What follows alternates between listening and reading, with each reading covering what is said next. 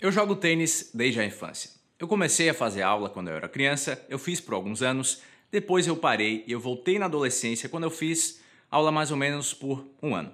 Depois de 2008 até 2012 aproximadamente, eu joguei quase todos os finais de semana com um grande amigo meu. De lá pra cá, eu não joguei muito. Eu tava há muito tempo sem jogar tênis, mas no ano passado, mais precisamente em novembro de 2019, praticamente parado do esporte, eu decidi jogar. Eu vinha tentando marcar de jogar com outro grande amigo há bastante tempo, mas sempre acontecia algum imprevisto e a gente não conseguia jogar. Até que um dia a gente finalmente conseguiu marcar e jogar.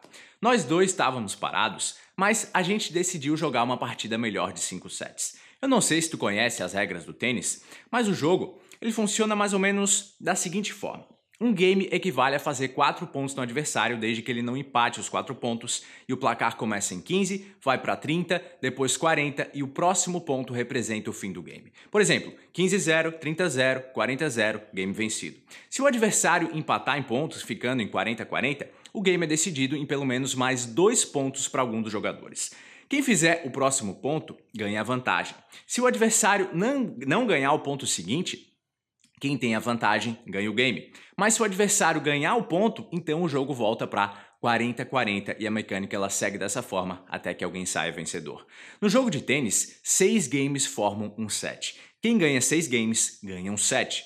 Caso o jogo fique em 5-5 games, ganha quem fizer 7 games, num placar de 7-5. Mas se acontecer empate de games em 6-6, o jogo vai para o tie break, que não cabe eu explicar aqui. Eu não sei se deu para explicar direito, mas eu acredito que deu para entender que uma partida de tênis ela pode demorar bastante, ainda mais quando a partida é uma melhor de 5 sets. E realmente foi isso que aconteceu naquela época. O primeiro set eu venci por 7-6 no tiebreak. O segundo set eu perdi por 6-4. O terceiro set eu estava perdendo por 4 a 1, mas eu consegui virar heroicamente o jogo e eu venci por 6-4. No quarto set, eu estava vencendo por 5 a 3 e eu tive o triplo match point. Eu tinha 40 a 0 e eu tinha 3 chances para matar o jogo, mas eu acabei perdendo o set por 7-6 no tiebreak. A gente não conseguiu disputar o quinto e último set, o set de desempate, porque a gente estava jogando em uma quadra comunitária de uma universidade e já era noite e a quadra ficou muito escura porque não tinha iluminação. A gente jogou uma partida de 4 horas e 10 minutos, isso que a gente nem conseguiu terminar de jogar, o que é bastante tempo. O tênis, ele é um esporte que mexe muito com o psicológico. A gente pode ir do céu ao inferno em um minuto. O tênis é um esporte extremamente individual. Não tem uma equipe para dividir a responsabilidade. Só tem o jogador contra principalmente ele mesmo e por isso a montanha russa psicológica é muito grande. E esse é o assunto dessa reflexão.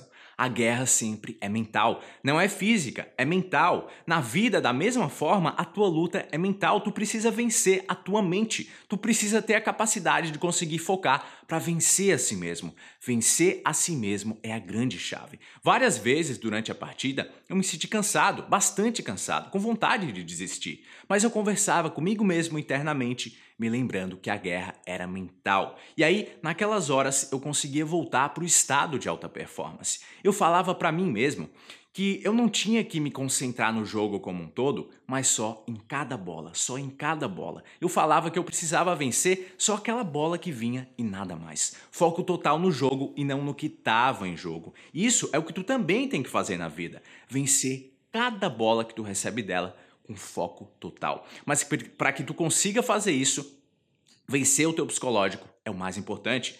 Não importa o que aconteça contigo, porque se tu conseguir vencer os teus próprios demônios internos, tu se torna mais forte e vence. O teu mundo interno tem que ser uma fortaleza. Quando tu transforma a tua realidade interna em uma fortaleza, a tua realidade externa, ela não consegue te vencer porque a tua realidade externa é só uma criação subjetiva da tua realidade interna.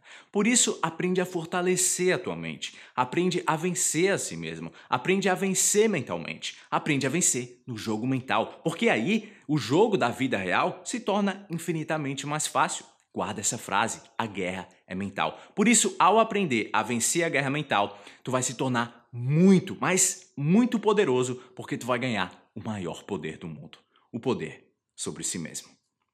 E para garantir de graça a tua cópia digital do livro As Sete Poderosas Crenças para Viver uma Vida Sem Limites, é só entrar agora, enquanto ainda dá tempo, em engrandece.com/livro.